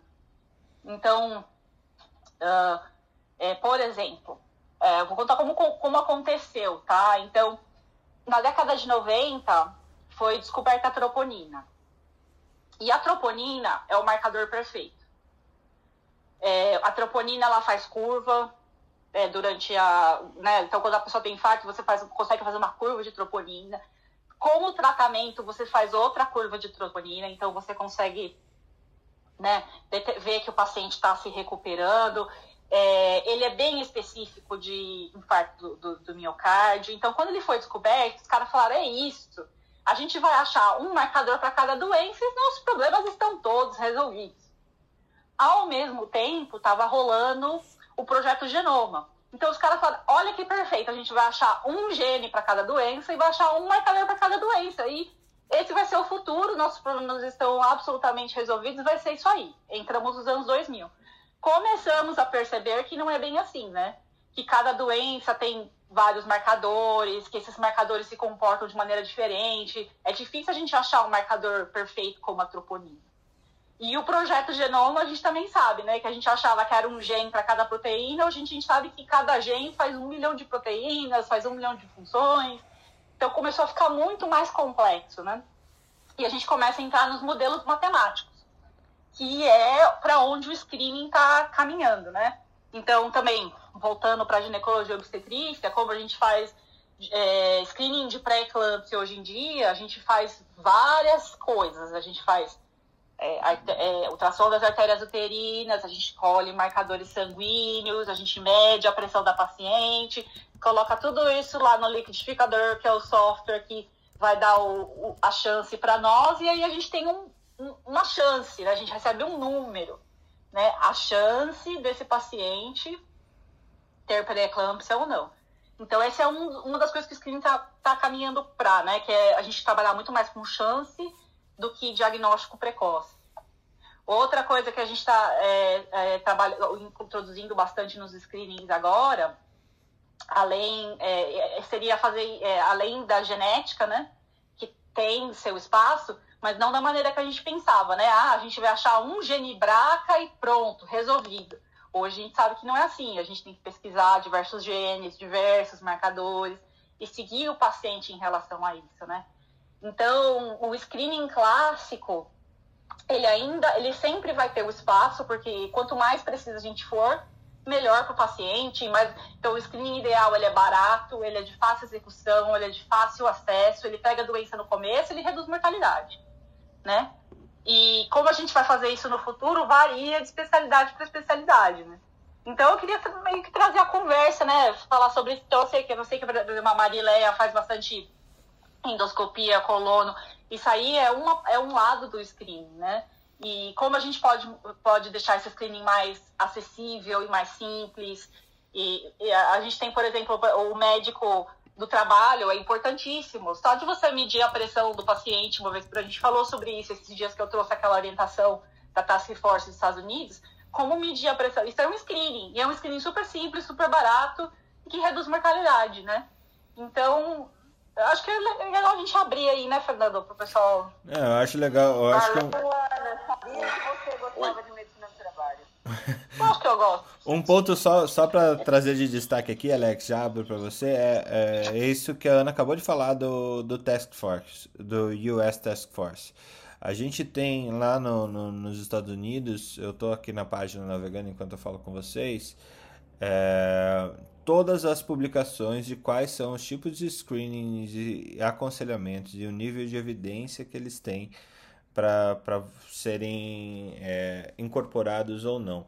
E uma, uma, uma coisa que eu queria trazer para nossa discussão é a gente tem é, grupos de saúde famosíssimos e tal que vendem os check-ups, né? Check-ups executivos e coisas parecidas, inclusive com biópsia líquida e procura de marcadores por biópsia líquida, que é caríssimo também. É, e esses exames de, de, de check-ups é, extremamente uh, abrangentes, eles têm na literatura algum nível de evidência, não digo que é, que é A, mas que eles aumentam a taxa de mortalidade entre as pessoas que os fazem devido a ou obstinação terapêutica ou iatrogenias que acontecem a partir do momento que você lacra aquele rótulo na pessoa que tem um, um, alguma doença precoce que não precisaria de tratamento, só que você começa a tratar. Eu queria trazer esse ponto, Alex. Muito legal isso que você falou, Fernando. É... Desculpa, agora eu estou me deslocando aqui, que eu estou indo tomar minha segunda dose aqui da, da, da, da, da Astra. Uhul. Bem, é... Ah, pensei que era drogas, assim, eu estou indo tomar minha segunda dose aqui. É... Eu tô aqui Já falar viajando, né? Eu tô viajando, vou tomar minha segunda dose. É, exatamente. Então, Não, e a gente... eu tinha pensado nisso, viu, Alexander? Do- e, É. Fernando? Eu ia jogar essa fogueira pra vocês, essa- grupos de check-up que existem, mano. Vai aí, Alexander. o- Tenta salvar aí É. a humanidade. É, então, a gente, a medicina do trabalho, acho que a atenção primária já, já tem esse conhecimento do, do desse efeito de sobrediagnóstico dos check-ups e como eu já comentei com vocês outra vez, a questão de tentar trazer isso para integrar com as ações de saúde ocupacional. Muitas empresas que têm médico do trabalho tentam trazer é, a consulta de aconselhamento, aquele retorno do executivo do check-up, ah, para o médico do trabalho, tentando utilizar protocolo de, de, de baseado em evidências, ou para o médico de família, justamente para evitar a sobreprescrição, mas às vezes os próprios protocolos acabam tendo é, prescrição de, de, de testes, de exames que são desnecessários para a faixa etária. Tá? Então, ah, eu tenho uma ação onde eu integro isso e faço isso com o meu time de saúde da família, justamente, primeiro, porque quando você começa a criar maior vínculo, você começa até ah, com o seu paciente no retorno e com aconselhamento, você consegue mostrar que a atenção primária, ou seja, vamos lá, a coordenação do cuidado. Não adianta eu ir lá no check-up, nutricionista me passar uma dieta que eu vou guardar naquele book lindo que eles fazem, né? E eu acabar não dando, dando segmento. Agora, eu tendo uma, um time que é um médico que vai é, ver o retorno dessa avaliação e vai ter um time lá específico, uma enfermeira que vai fazer o contato em um mês, em dois meses, três meses, para ver se a roda virou para uma para um para um, pra um para um novo hábito. Isso que é importante, tá? E é legal que a maior parte das informações do ponto de vista preventivo, elas, elas são medidas muito simples, né? Se você pegar, tem um programa que se chama da, da American Heart Association, que chama Know Your Numbers, que a gente aplica isso, inclusive nos exames periódicos, né? Que é o seguinte, você saber é, cinco, e agora incluir um, o sexto número que tem a ver com atividade física. É assim, eu preciso saber pressão arterial, né? Todo mundo devia saber. Então você fazer uma campanha é, sobre esses números, né? Preciso saber minha pressão arterial, minha glicemia de jejum ou minha hemoglobina glicada. Eu preciso saber meu colesterol, meu nível de colesterol. Eu preciso saber é, meu IMC, né, peso e altura. E ah, qual a ah, cintura abdominal. E eles colocaram um sexto número, né, que é o atividade física. E eu, me lembro agora, eu acho que são 150 minutos uh, por semana mínimo como de, atividade, de atividade, tá? Então, essa é uma campanha interessante do ponto de vista de é, preventiva. Você citou também a questão do US Task Force, é muito interessante vocês baixarem o aplicativo do US Task Force no seu celular a partir de é, parâmetros muito simples, né? Sexo, uh, idade, altura e peso, se, se é tabagista ou não, se é sexualmente ativo, justamente porque tem, é, é um fator importante para screening de HIV e tudo mais. É, você consegue é, observar tudo que você tem de evidência A, B, uh, para essa faixa etária, para esses, para esses parâmetros. Né? E é muito interessante que um screening que é recomendado é sou sexualmente ativo, é exame de HIV para todo mundo é, com uma certa frequência. Ainda mais no Brasil, né, onde você tem acesso a tratamento é, muito fácil, né? Então, é, vale a pena, porque se você vai em, em, em programas de check-up, a maior parte deles você não vai ver uh, um exame de HIV. E é algo que tem evidência A, é forte, né? é, como screening. Então é, é, muito bacana você ver isso. Mas tem, tem um, um lado positivo dos programas de check-up, e talvez o único que eu diria para vocês, que é criar é, para o executivo um dia onde ele vai lá, faz todos os exames num lugar na, e na mesma hora. Isso é, isso é uma vantagem, tá? É, justamente pela, pela comodidade, porque você deixe, não deixe de fazer, tá? Mas é, o problema é quais exames que eu vou fazer, né? O que é que existe evidência associado àqueles exames, tá? Então, Doutor, eu quero tudo que dá para saber. Olha, eu vou lhe dizer, eu vou lhe fazer Normalmente uma... é, normalmente é um absurdo, né? É um absurdo, né? Eu... Olha, deixa eu dar uma de Queiroga aqui, hein? Eu, eu, eu através de check-up, eu consegui mudar muita coisa na Gerdau, cara. Assim, é, é fazer o, o, esse negócio que o Alex falou, todos têm seu passaporte, sabem, faz controle anual, sabem os fatores mutáveis e imutáveis da saúde, como idade, histórico familiar, mais peso, circunferência abdominal. A gente conseguiu fazer é, com que isso chegasse é, sair top-down para direcionar o periódico. Tem gente que olha com cara feia, né, Fábio? Mas eu confesso a vocês que eu tive é, inputs muito positivos por causa desse check-up, porque eles são apaixonados, né, Alex? Se a gente não faz um check-up neles, assim, de grife, no Sírio, no Einstein, a gente sofre umas retaliações. Em contrapartida, quando a gente consegue fazer com uma certa aplicabilidade, criar gráficos de avanço, de melhora, de autocuidado, a gente tem, tem retornos muito interessantes, assim, viu? Eu, eu confesso a vocês que é um gasto que eu, que eu gosto, assim, não, não tenho escolha, eu tenho 100 mil, tenho que gastar com isso, ou, não, ou é isso é nada, então eu preciso gastar assim, né? Tudo bem que é mais elitizado, mas através disso eu consigo é, pormenorizar alguns exames essenciais, como isentar programa, é, promoção da saúde da mulher, como aferir a pressão de todo mundo uma vez por mês, cria-se dados estatísticos até para criar um BI, né? Uma Big Data. Então, assim, eu, eu gosto. Não, não sei vocês, assim, a minha experiência com isso é muito, muito bacana. Mas era não, isso que eu ia falar, é, complementando o que você está falando, a Débora e o Alexander estão falando, né? É que uma coisa que a gente não conversa, que eu acho que a gente deveria conversar, é o aspecto cultural do check-up, entendeu? Até porque depois que eu mudei para cá, eu comecei a perceber que, principalmente com os brasileiros que a gente que mora aqui, né, o pessoal vem reclamar, ah, mas o médico daqui não é igual no Brasil, porque tem essa coisa cultural da gente do brasileiro, assim que eu fiquei fino, agora eu quero check-up mais fino que tem. Então, eu quero. Eu trabalhei num laboratório boutique muitos anos e realmente é uma delícia você ir num laboratório boutique, onde a auxiliar de enfermagem fala inglês, entendeu? É, mas assim, tem esse aspecto cultural, talvez seja a solução para a gente chamar o paciente, né? Então, se o cara é CEO da empresa, eu só vou conseguir atrair ele se eu falar para ele que ele vai no Einstein, vai, sei lá, vão servir champanhe no check-up, não sei, entendeu? E aqui na Europa a atitude é totalmente diferente. Então, meu marido, que é executivo, né?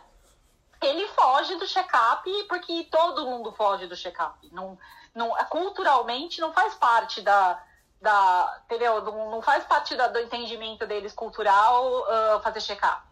Então, a, o convênio deles dá um desconto. Se eles fizerem check-up uma vez a cada dois anos, o convênio dá um desconto no. Né? Então, ele vai lá mais obrigado pelo desconto do convênio do que qualquer outra coisa.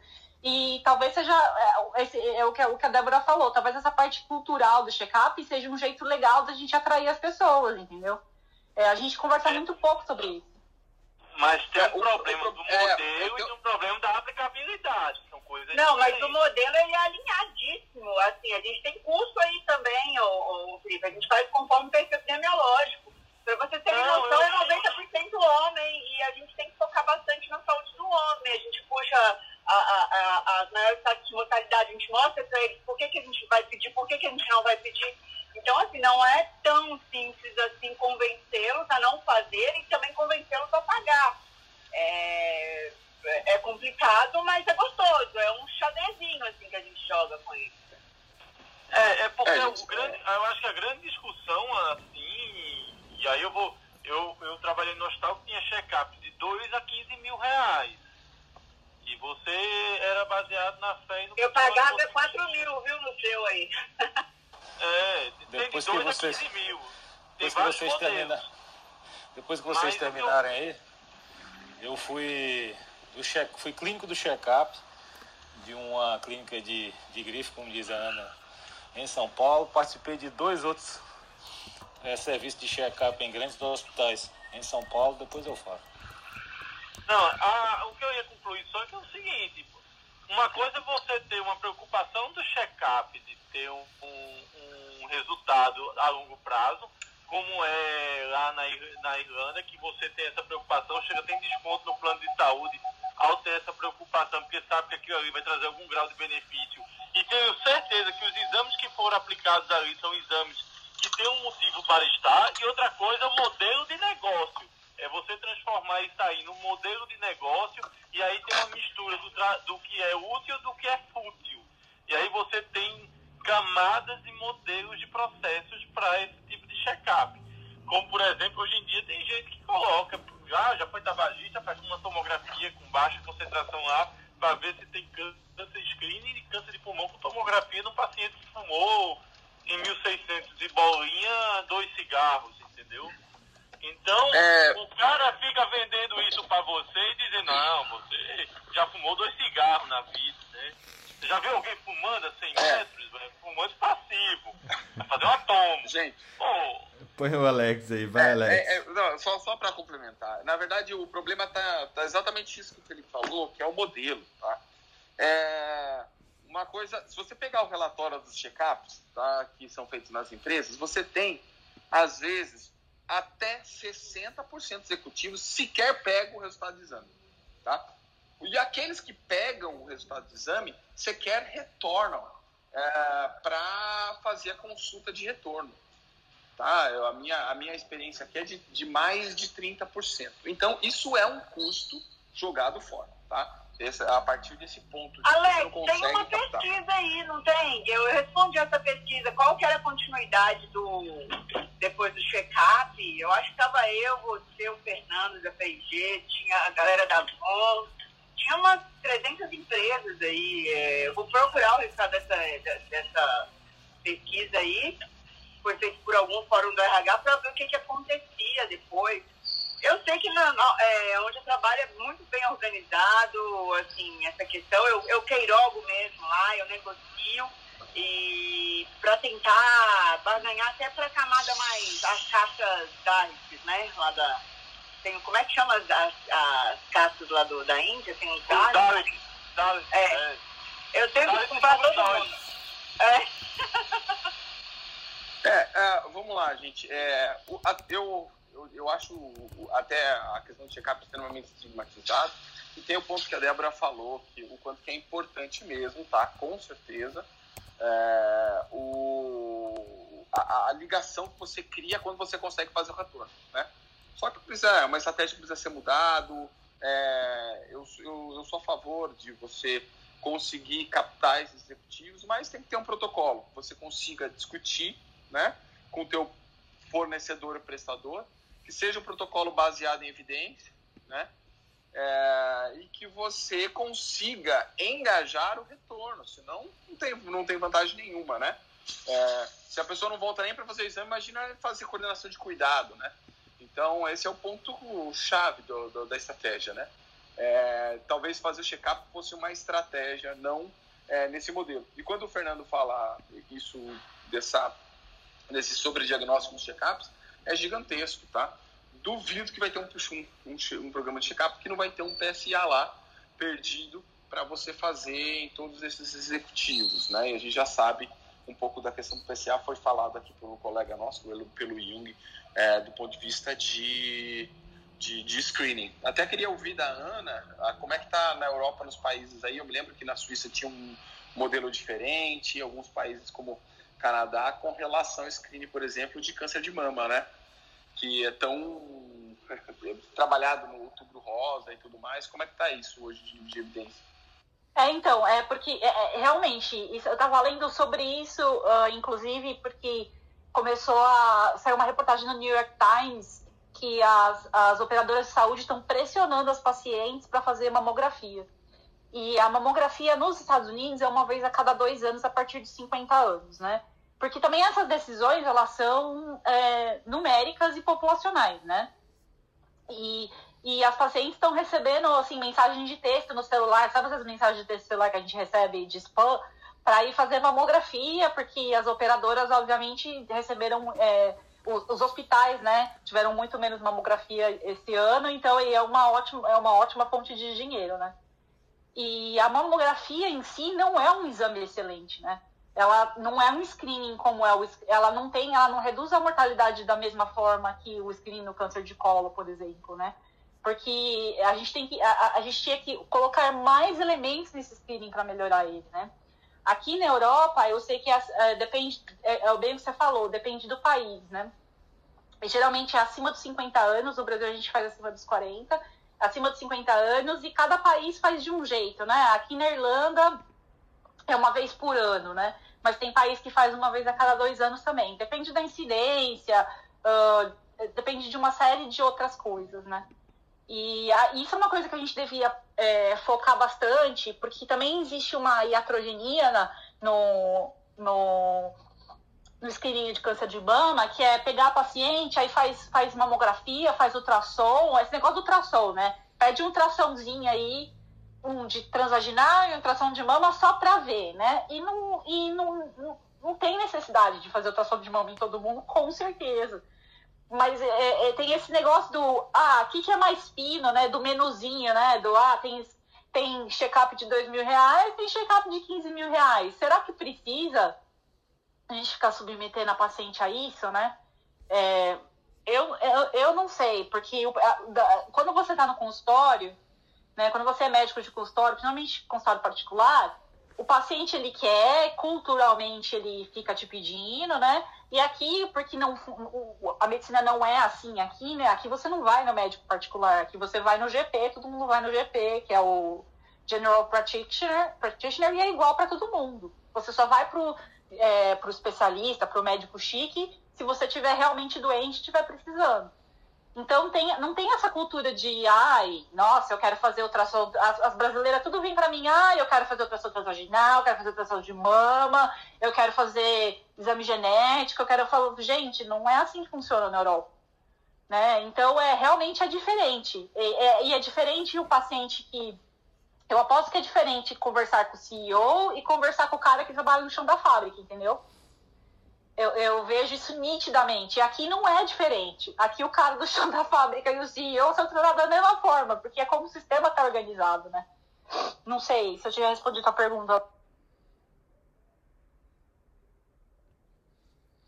A gente volta para o problema do modelo, né? O modelo, às vezes, é de acordo com o que se, do, do que se vende, de como se vende. É, por exemplo, assim, eu já trabalhei em lugares que tinha teste genético, né?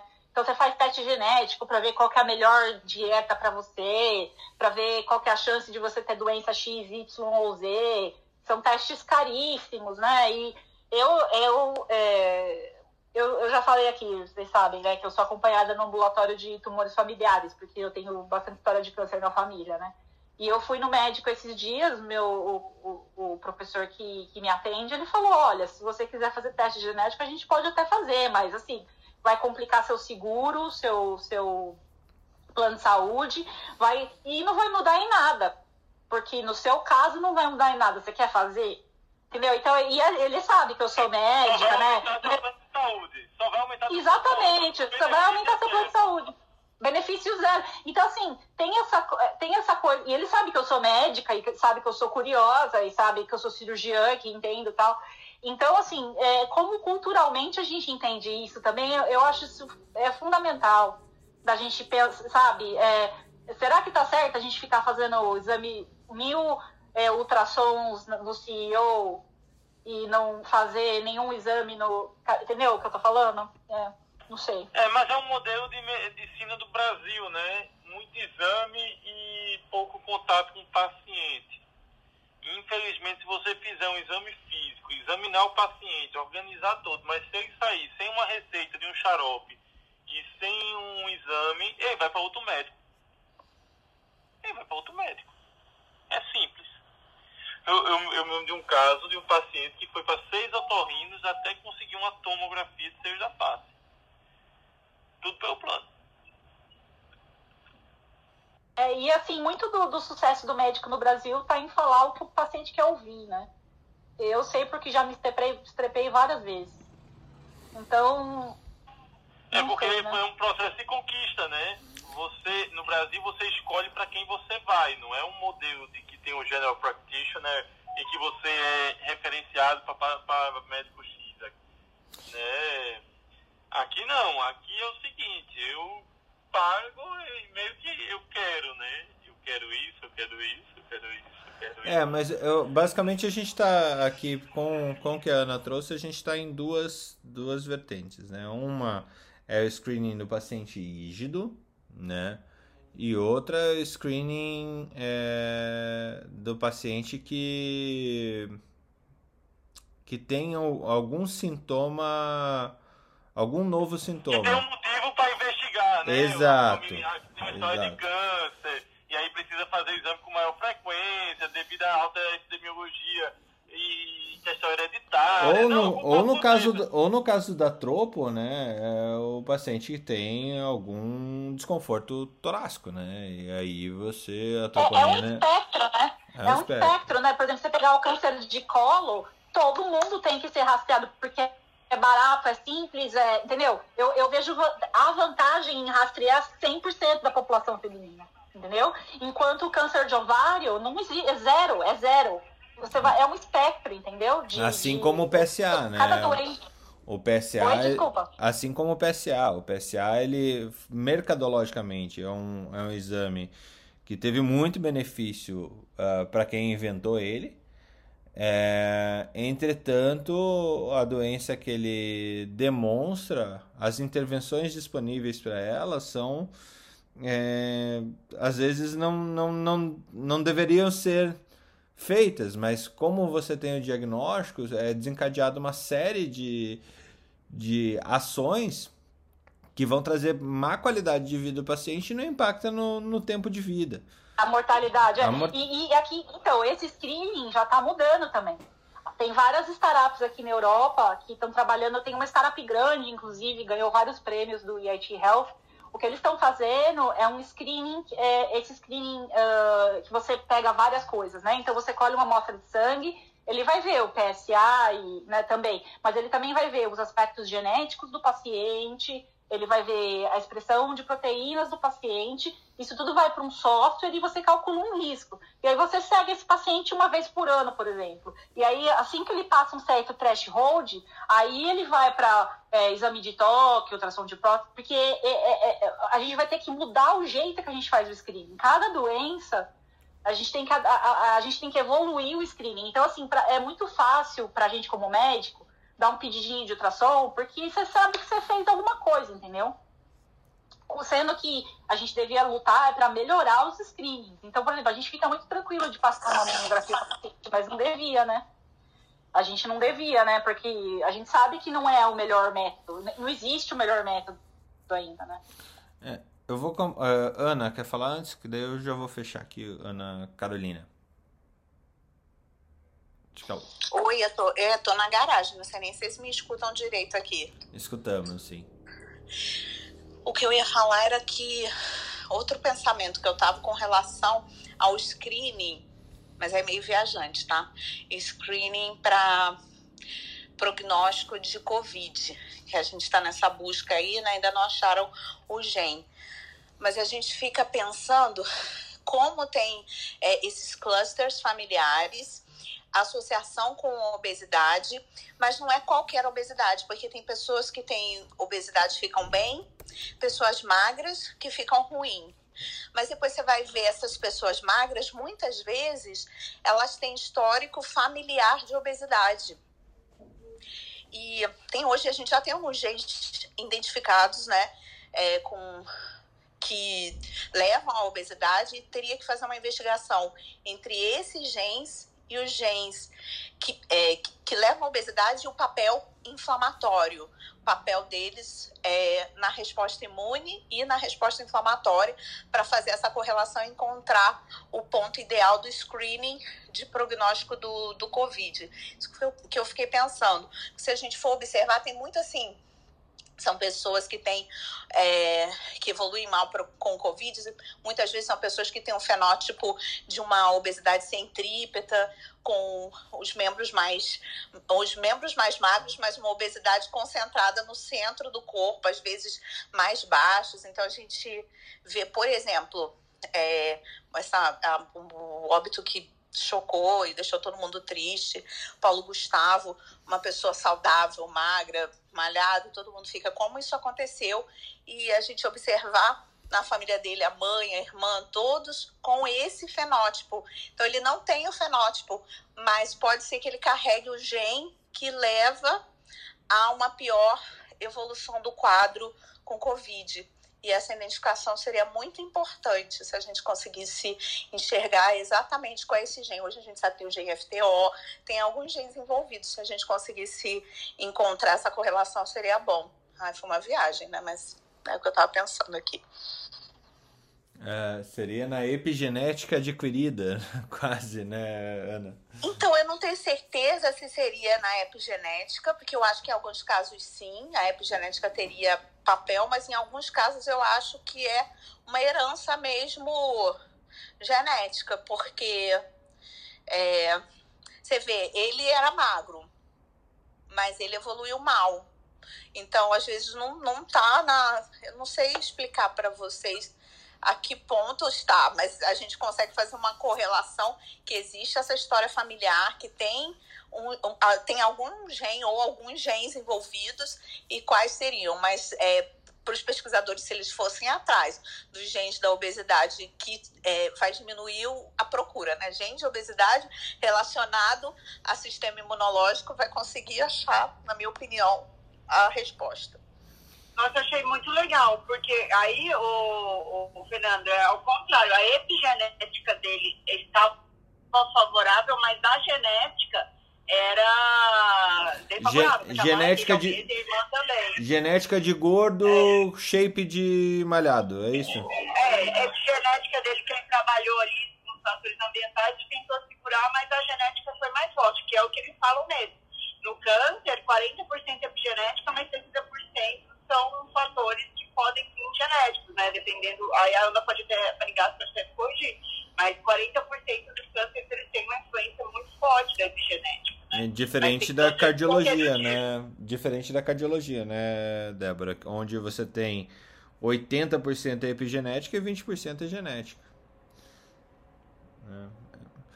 É. A gente, né, a Ana, a Ana Panigassi deixou essa deixa. Eu acho que a gente vai fechar esse programa com isso. Do, do, a gente vai ter que abrir um programa também para trazer essa questão dos screenings, mas para falar dos omics também, né? Da genômica, da proteômica, é, e o que que isso vai entrar também, que é a nova fronteira aí da tanto de teste de diagnóstico quanto de tratamento, né? É, Newton para fechar? É, eu queria só falar uma ter um, dar uma contribuição. Na verdade, foi até eu que sugeri esse tema na sexta, né? Porque eu quis trazer no seguinte ângulo o que nós estamos fazendo como médicos é, ao pedir essa quantidade de exames, e eu me incluo também, é, sem fazer uma, um julgamento do que entrega realmente valor para o paciente. E aqui eu estou falando porque eu já tive dos dois lados mesmo. Eu era médico da equipe de check-up de um grande serviço em São Paulo, Fui médico do serviço de check-up da cardiologia de um grande laboratório de São Paulo, famoso, e fui coordenador da parte clínica de um check-up de um outro é, laboratório grande de São Paulo. Eu era aquele médico que pegava tudo, pegava aquele, é, aquele caderninho cheio de exame, cheio de relatório de um monte de médico e fazia a conversa final com o cliente. Olha, o seu check-up deu isso, e você vai fazer isso, isso, isso. Então eu fui esse médico e que na verdade esses produtos eles eram vendidos mesmo, são vendidos, né? Como um pacote chique para uma pessoa que quer ser diferente e especial. Os clientes eram colocados em alguns check-ups de que eu é, participei em São Paulo dentro, dentro de suítes entre um exame e outro você ia buscar o paciente na suíte, que ele estava lá descansando, para fazer um eco, uma ultrassom e é, ceroneava ele como um guia é, turístico dentro, dentro do serviço. É um negócio assim, realmente assim, baseado no que a Ana falou dessa experiência dela, que lá não há diferença entre o CEO e um chão de fábrica, aqui é o inverso do inverso mesmo. Esses grandes check-ups, você, é sua função, até médico mesmo, tratar o cliente como um rei mesmo. E no final, você coleta lá um monte de coisa. E, e eu te digo, aqui sem medo de errar, e agora eu estou do outro lado, do lado de quem paga a conta. É, esses check-ups são feitos para fazer, são produtos comerciais vendidos, aonde 80% daquilo ali não vai acrescentar em nada no cuidado daquele, daquele paciente e é um custo para o sistema de saúde desnecessário enorme. Então, eu quis trazer essa discussão na, no, no viés realmente da utilidade dessa triagem, e aí acho que todos vocês conhecem aquele movimento, o Choose Wisely, né, que é um movimento mundial da é, a Associação do, do Board de Medicina Interna a, americana, que é exatamente escolha inteligentemente para o seu paciente os melhores testes diagnósticos e é, terapêuticos, aqueles que vão acrescentar no seu tratamento e não vão prejudicá-lo. Então, acho que nós todos, como médicos, temos que fazer essa. Tem, tem que parar e realmente, quando a gente estiver fazendo um X naquele hemograma todo dia, é, T3, que não serve para nada como screen, como screen geral, mas tem, tem, tem custo. Enfim, uma série de exames, fora outros. Eu peguei, puxa, peguei outro dia aqui um, um é, paciente de um colega cardio que ele faz uma parte aqui meio de check-up também, pô, 50 laboratórios, 50 pedidos de exame, né? É, manganês, sei lá, molibdênio, selênio, cara, não serve para nada isso, pelo amor de Deus. Então é isso, eu, eu, eu, eu queria trazer essa provocação de que o que nós estamos fazendo com nossos clientes e com o sistema de saúde como um todo. E isso também no sistema público, viu? Eu, eu, eu, eu faço exame também em é, é, sistema público e vejo a quantidade de exames desnecessários pedidos também. Então é isso, eu queria trazer essa questão. Realmente impossível de esgotar esse assunto nesse momento, mas é, tem aquela coisa que, que da semiologia, que a gente traz da semiologia, da propedêutica, né? Que é impossível. É, quanto menos tempo você tem com o paciente, mais exame você vai fazer.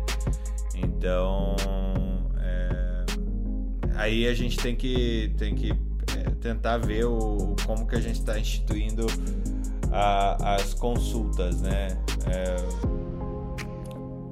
consulta de 15 minutos é igual a muitos pedidos de exame. Isso que é, é, é, bem complicado. Gente, eu preciso fechar esse programa. Não acabou, vou dizer que é a parte 1 aí do estudo de, sobre é, screenings que a gente está fazendo, mas a gente abre um parte 2 aí em breve. Um abraço a todos e até a próxima. Bom dia, gente. Vão lá fazer suas tomos. Bom dia. Dose molibdênio.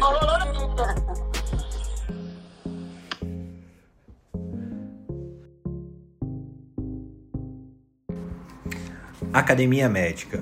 Bem-vindo à revolução do conhecimento em saúde.